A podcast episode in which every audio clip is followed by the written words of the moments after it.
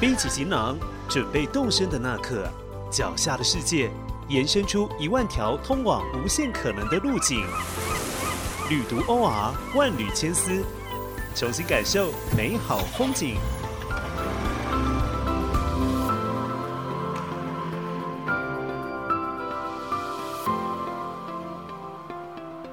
圣雅各之路，近年来最热门的一条践行及朝圣路线。有繁星原野之称的它，因沿途美景和其宗教意涵让人心生向往。但八百公里左右的路程，却又让人望而生畏，迟迟不敢放手一搏。究竟扇贝代表什么？一个多月的食衣住行又该怎么处理？本集的万缕千丝节目，我们邀请到作家陈逸婷为我们解答，并与我们聊聊他在朝圣之路上的所见所闻，以及属于他自己的。平凡的朝圣者之路，旅途 OR 带你体验生命中最美好的两件事。我是今天的主持人 Tiger，欢迎大家收听本期的节目《万缕千丝》。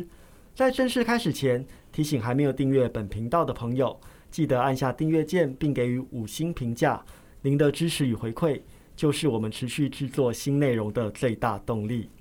随着台湾疫情的趋缓，相信许多人闷在家里蜗居好一段时日后，也开始蠢蠢欲动，打算规划几趟外出旅游的行程。但或许也因应疫情所带来的转变，相比于室内群聚的活动，这段期间包括登山、健行、野营等户外休闲内容，似乎要更受到大众的欢迎。而今天要和各位介绍的主题。便是走向大自然环境的朝圣者之路。如果不特别指明，通常我们提到朝圣者之路，指的是前往天主教圣地，位于西班牙北部的圣地亚哥德孔波斯特拉的一段路程。传说这座城市坐落着耶稣十二门徒之一圣雅各的墓地。更神奇的地方，则在于墓地本身被发现的过程。当然，要前往这个终极目的地，其实有很多条路线与走法。其中，从法国经由比里牛斯山通往西班牙北部的这条道路，在联合国教科文组织的认证下，现已登录世界文化遗产。在过去，也有来自四面八方的旅行者，针对各自的朝圣心路，留下了许多动人的篇章。最为人所知的，当属荷兰籍作家。Cash Notebook 的西班牙星光之路了。而今天我们邀请到《平凡的朝圣者之路》作者陈逸婷，他也和许多前行者一样，二零一九年的时候自己单枪匹马开启了这段朝圣者之路。过程想必同样精彩有趣，而细节则有所不同。这些在路上的内容，待会就请逸婷一一和我们分享了。依婷，要不要先和听众朋友打声招呼，介绍一下自己现在的职业以及过去的旅行经验？大家好，我是作者陈依婷，然后我现在是一名摄影师，主要的工作就是主要是拍纪录片为主。那过去旅行的经验，其实大部分如果是说欧洲来讲的话，其实是都是因为工作的关系去欧洲，然后比较比较常行在欧洲玩，是因为有一次在。也是我知道朝圣者之路的开端啦，就是我二零一六年的时候，因为工作结束之后在意大利，然后我在意大利玩的时候呢，在罗马，那时候有其他的那个青就就在青年旅社的时候遇到其他背包客跟我讲了这一段，就是有这个路的存在，所以我那时候才知道，呃，朝圣者之路。那其他的旅行可能就一般的日本啊或者是什么，不过大部分因为工作去不同国家的经验比较多了。对，我觉得也蛮羡慕的，就是透过工作可以到各地去品会不同的风土人情哦。而且我比较好奇的是，呃，读了你的这一本《平凡的朝圣者之路》，在二零一九年五月上旬的时候，你决意从台湾飞往法国，准备开启这一段平凡的朝圣者之路。在做出这样的决定的当时，你自己处于什么样的生命阶段呢？就您书中的描述。这个远走高飞的想法，好像已经酝酿很多时了。对，其实那时候是应该就刚才我说的，我是二零一六年年底知道，呃，有这条路嘛。那就是当初我是在二零一九年过年农历过年的时候，刚好那时候那个长龙有特价机票直飞巴黎，就想说啊，这个这个是个时间点是可以买机票的时间点，然后会那时候决定要去，有一个原因是我的我在二零一八年的时候拍的有个记录影集，那时候在二零一八年年底也结束了。然后，当我在二零一九年那个时刻是也还没有下一个比较所谓长的案子或是重要的案子进来，也就是说，我在那个买机票的那个当下，我其实是处于一个没什么，呃，还没有什么事情发生的一个阶段。那再加上我其实一直就想要，在在当时啊，当时其实就蛮想要出国念书，但是。那一次的出国念书对我来说，其实也不是真的为了念书，反而有一点是想说，希望到一个外国的地方可以生活久一点，多就是可以体验当地的文化久一点，不太像是，呃，之前的旅游就是就是去玩一下，比较想找一个地方多待一点。所以在那个时候的空档就觉得，嗯，好像是是是一个时候了，就是那个时间点也是。那哦，其实还包含一一段原因，是因为。五我会选择五月那时候去，是因为我当初在申请国外的学校，他们大概就是四月左四月底左右最晚会公布我会不会录取，所以我就想说，哎，那就刚好吧，我就五月去，如果如果顺利申请上，我就当我庆祝考上了；那如果没有申请上，好像我可以趁机来所谓的预先疗伤的一个设置阶段这样子，所以那时候就是终于决定，就说好吧，那我就是五月我就是要出发这样子。我觉得非常有意思哦，好像生命中很多的旅程或者经历，它一方面是在计划之中，又好像在意料之外。反正呢，就是在一个呃生命中青黄不接的时期嘛，就像您刚刚讲的，工作告一个段落，然后也在等待这个呃学校的通知的这个过程当中呢，其实刚好又有特价机票，所以种种的这种因缘就促成了这段旅程哦。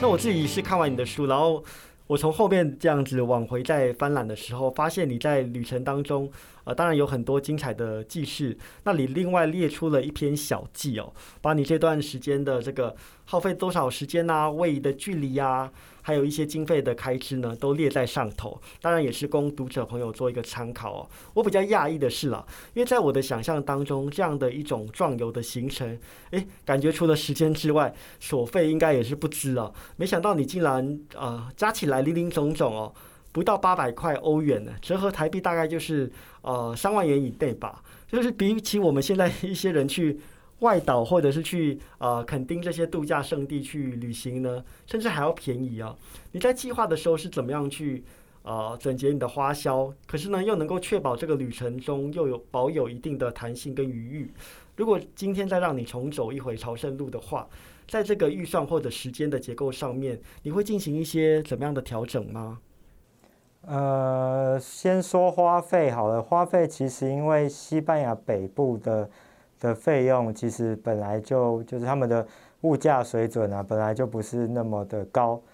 也就是说，你其实本来就就会比其实跟台湾有点接近啊。那那在讲为什么就是可能只花了大概两万六七元，因为我其实后来后来自己的评估就是说一天大概就是花新台币大概一千块上下。那其实会在路上花费最大的原因，就是会会花费的一定就是吃的跟住的嘛，那个是最一定会会出现的问题。那吃呃住的话，因为我们都是做所住所谓的庇护所，在我必须强调是在二零一九年，也就是说疫情之前的法国之路上这件事情，因为。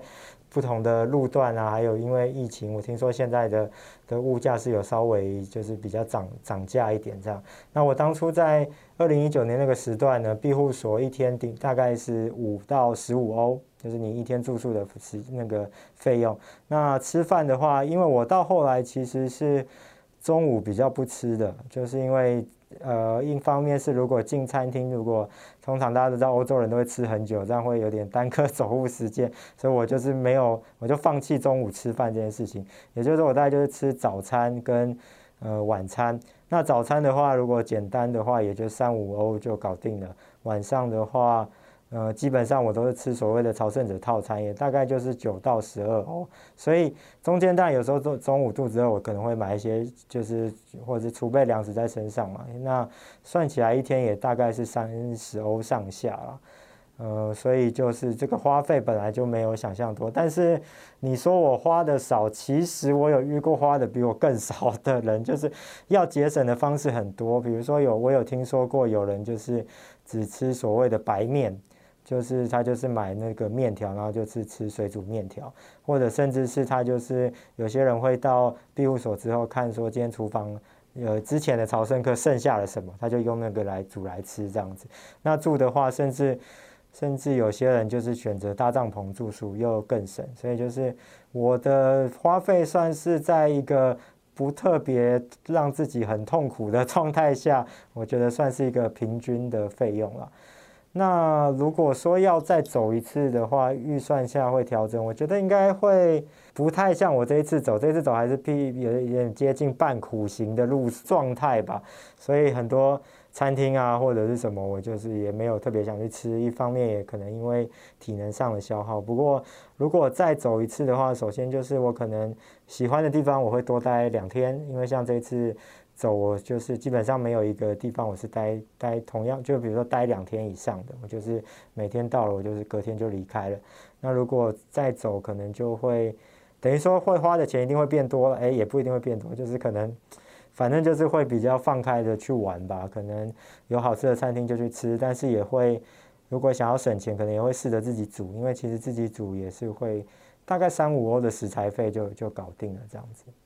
对，我觉得听一婷分享，就是刚好破除了大家一点迷失哦。第一个迷失就是说，哎，好像这个时间拉的长的话，是不是花费也会跟着水涨船高？其实我觉得旅程本身就是丰俭由人嘛，不管是说时间的安排，或者是说沿途的一些开销，那也不不见得就是说一定要非常的苦行式的把自己逼到一个极致。其实就是说，在可能的支配的资源的情况底下，去找到一个最合适自己的旅游方式。那该听你讲啊，如果有机会，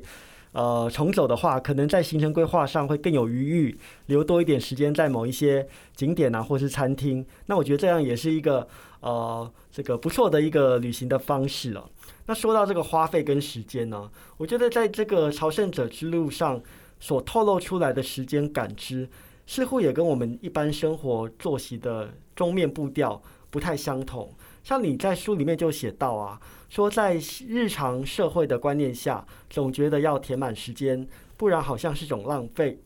又说每天二十四小时要分给身心灵各八小时，在路上好像就自然达到这样的状态。徒步是身，当下是心，睡觉是灵。这趟路程是怎么样让你去反省自己原来的生命节奏呢？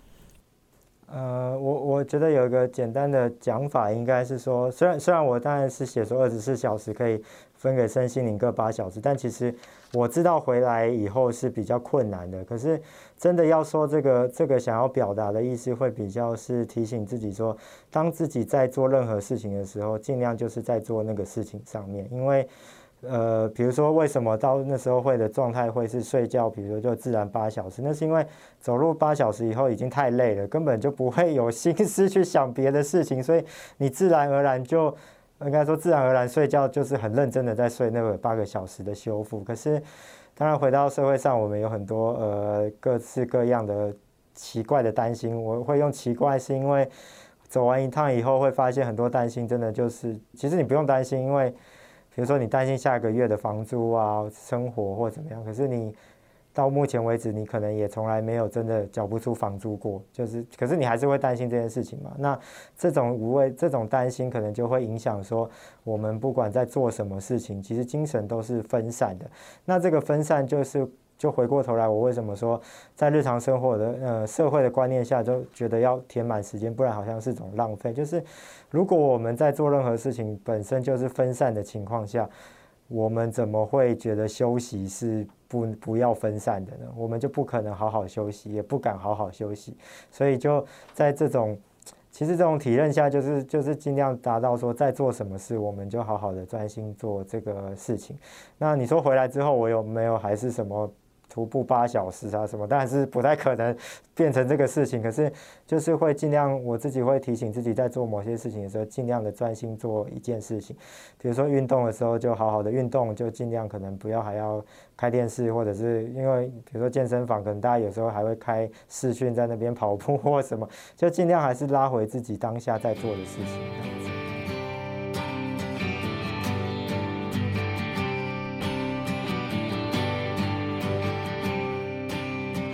我觉得你的表表述当中就是有一个关键词，就是哦、就是当下感。其实我觉得也蛮有感触，因为像我也是要进办公室的人嘛，有的时候进到办公室呢，就是没有办法让你专注在一件事情上，就是一下子要回信，一下子要回社群软体，然后一下子又有什么样的电话，变成说在同一个时间点，你可能要对接好多不同的事物，而且呢，你说要休息的话，像你在朝圣者之路上就可以啊、该睡觉的时候就睡觉，该休息就休息。可是你说像在一般的生活当中，有的时候身体明明很累了，可是一看那个时钟，哦，才晚上十点，那我就再摸个两下吧，再去做什么吧，再去上上网等等，就是这这些杂物都无形中分散了我们的精神力量，不能够顺从自己的感受去做自己内心真的想要做的事情。所以其实这个路程好像提供你一个相对规律的时段，重新去面对自己，可能也是调整作息跟调整心态的一个很好的模式吧。那我也蛮好奇，你刚才提到这个庇护所，在这趟的朝圣旅行当中，你大部分的时间都是入住庇护所嘛？因为这个称呼听起来就有一点超凡脱俗，还有宗教修炼的味道。那据我自己的了解，就是说，要想要入住庇护所的旅人呢，必须要持有官方核定的朝圣者护照才有资格，因为可能牵涉到一些费用计算等等的。那就您实际的入住体验，这些庇护所是不是有哪些共通的特色？和一般的旅馆或饭店相比的话，又有什么样它独特的地方呢？呃，我先说一下庇护所为什么你会让你可能觉得有一些宗教啊，或者是超凡脱俗。我觉得那应该是因为本来中古世纪朝圣的，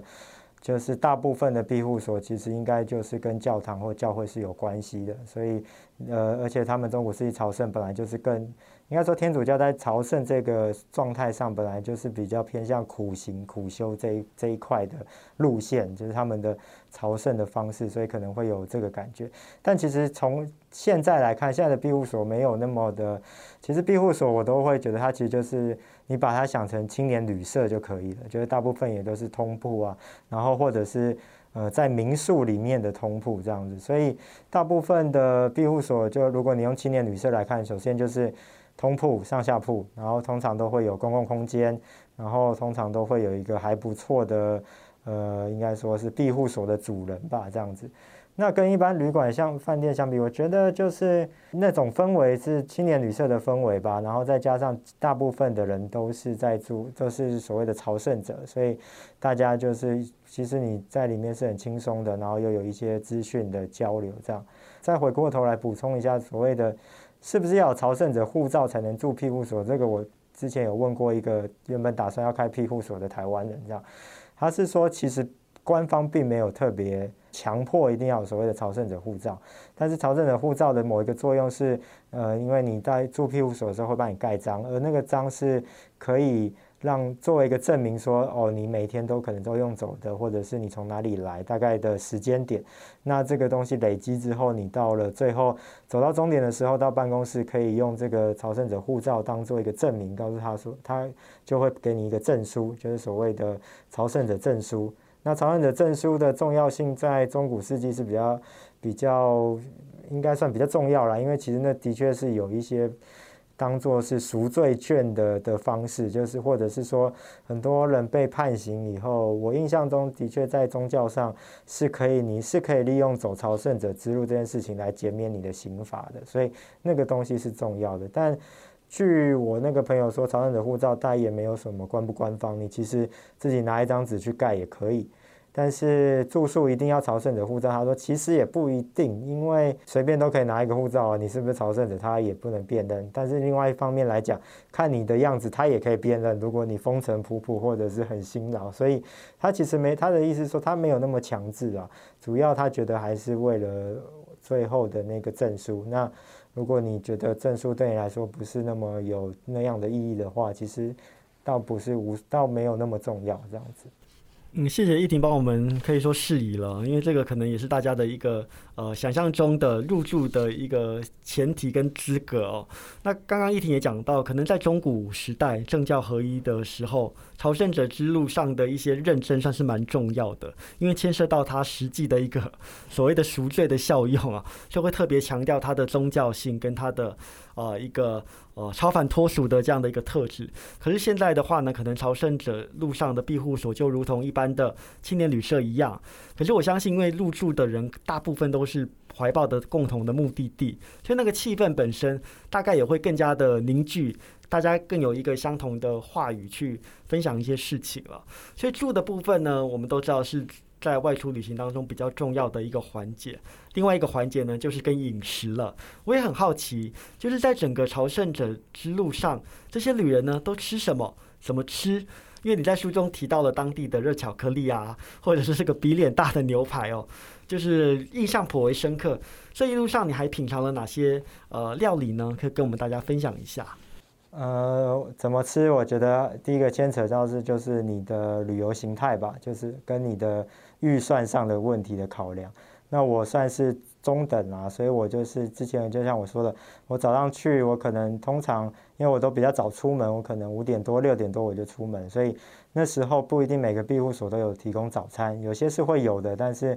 也通常早餐时间会比较晚，我不太想要那么晚出门，所以我通常就是先走，走到下一个城镇的时候，他们的呃西班牙所谓的 bar，他们的 bar 不是我们想就是单纯的酒吧，它可能也有也有咖啡啊，或者是一些简单的早餐。那我通常的时候就会点一杯咖啡，然后跟我最喜欢吃应该是算那个西班牙烘蛋吧，我觉得那个有点像是比较厚的玉蛋饼跟玉子烧的结合。因为我觉得那个饱足度蛮够的，而且，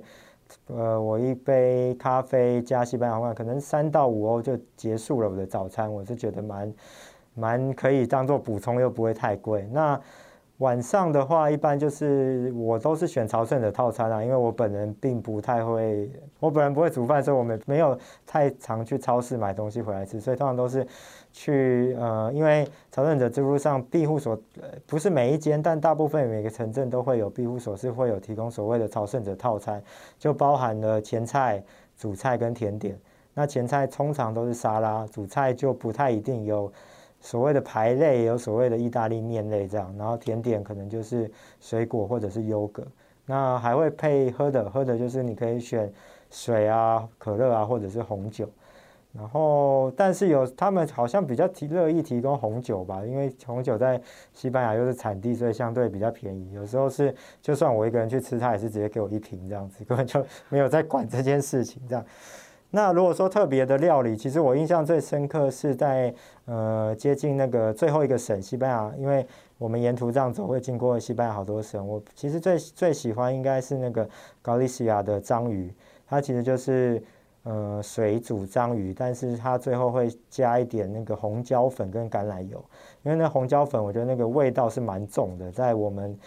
你要经过长时间大量体力的人，就是需要一些重的味道这样，那。还有一些是，比如说，如果到大城市，其实是可以点他们的呃 tapas 或是所谓的 pinchos，就是他们的所谓的小点。但是两个是略有差别，我有点说不太清楚分别。但是就是你点了，通常就会送你一杯喝的饮料，所以那也是蛮有趣的，因为它的那个种类非常多，它你都到不太需要去吃主食。所以这样听起来，大家就不用太担心了，因为一般觉得就是说，好像朝圣者之路上会比较艰险，是不是需要在行前的时候多带一些干粮、口粮，以备不时之需？其实刚刚听一婷分享，一路上只要有庇护所的地方，基本上都会供应餐食，甚至有这个朝圣者套餐可以做选择。那我相信营养各方面都是相对丰富的。啊，我我想补充一下，我每都是必须强调，就是这个是在法国之路上，因为法国之路，因为朝圣者之路其实有非常非常多的路线，而法国之路其实是最大众、最流行化，也就是说，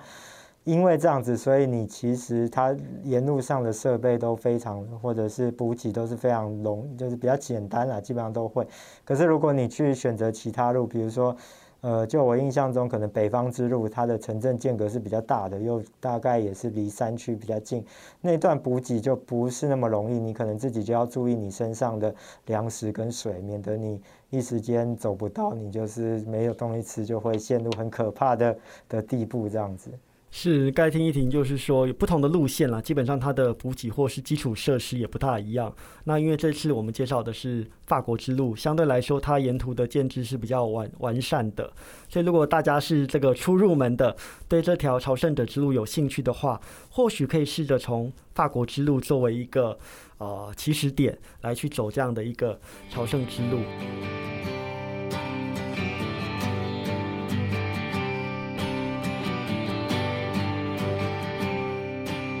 那因为这是一趟壮游的行程嘛，想必你在行前在整理行囊的时候，也费下了一番苦心，因为好像要经过一个断舍离的过程。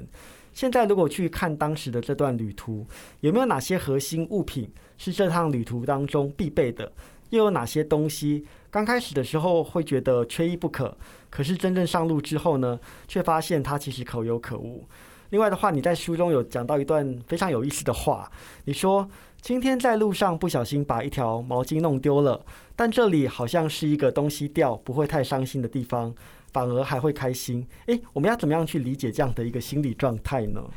呃，好，先说我我我觉得必备的好了，我觉得对我来说最必备的就是登山杖啊，因为。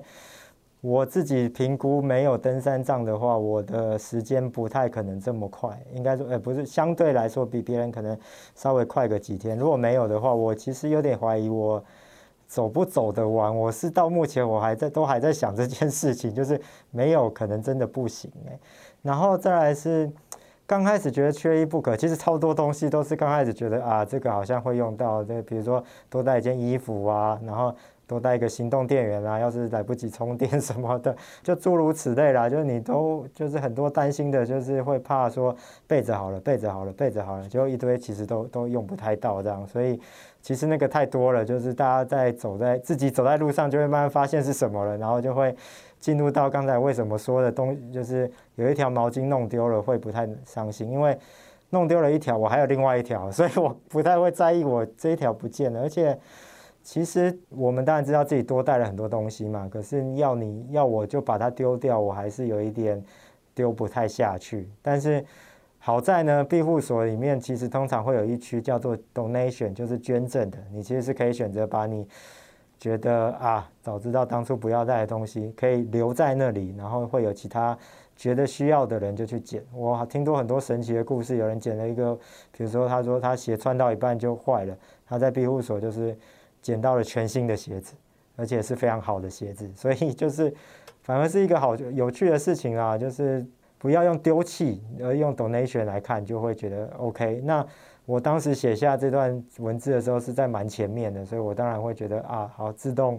有点破除我心里的那个挂碍，那太棒了！就是谢谢他的离开，这样。对，我觉得这个蛮有意思，特别是这个 donation 能够找到全新的鞋子，而且合脚，就是刚好大家 size 可以相通，也是蛮不容易的。其实我觉得这个也是提醒大家啦，就像您刚才说的，在行前开始之前，有很多的东西要预备嘛。那在过程当中，其实呃沿途还有一些可能的支援，所以其实是要量力了，因为毕竟这是一个步行的路线。如果说负荷太多，什么样的东西都要塞到背包的话呢，可能也会对行程造成一定的影响。所以呢，这个在整理行囊的时候呢，大家可以参考哪些是真正必要的，也许也可以借机进行一番呃自我的呃修整、自我的断舍离，这也是一个不错的呃。行前的一个练习的方式。那我们还有很多很精彩的话题呢，要来请教一婷哦。如果各位听众朋友对于朝圣者之路的主题有兴趣，可以在上网搜寻“旅读 OR”。我们预计在今年十二月号的杂志当中推出更多精彩的报道内容，欢迎大家进一步研阅。如果想获得最新消息，别忘了追踪“旅读 OR” 的脸书以及 IG 专业。并加入旅读播客的脸书社团。喜欢本频道的朋友，别忘了按下订阅键，并给予我们五星的评价。旅读 OR，期待再次上路。感谢收听这一集节目内容。万缕千丝陪您探索一万种旅行他方的目的。换位一千种思考生命的方式。如果喜欢本集内容，欢迎上网搜寻“旅读 OR” 获取更多资讯。万缕千丝，期待能在下一回声音的旅途中与您重逢。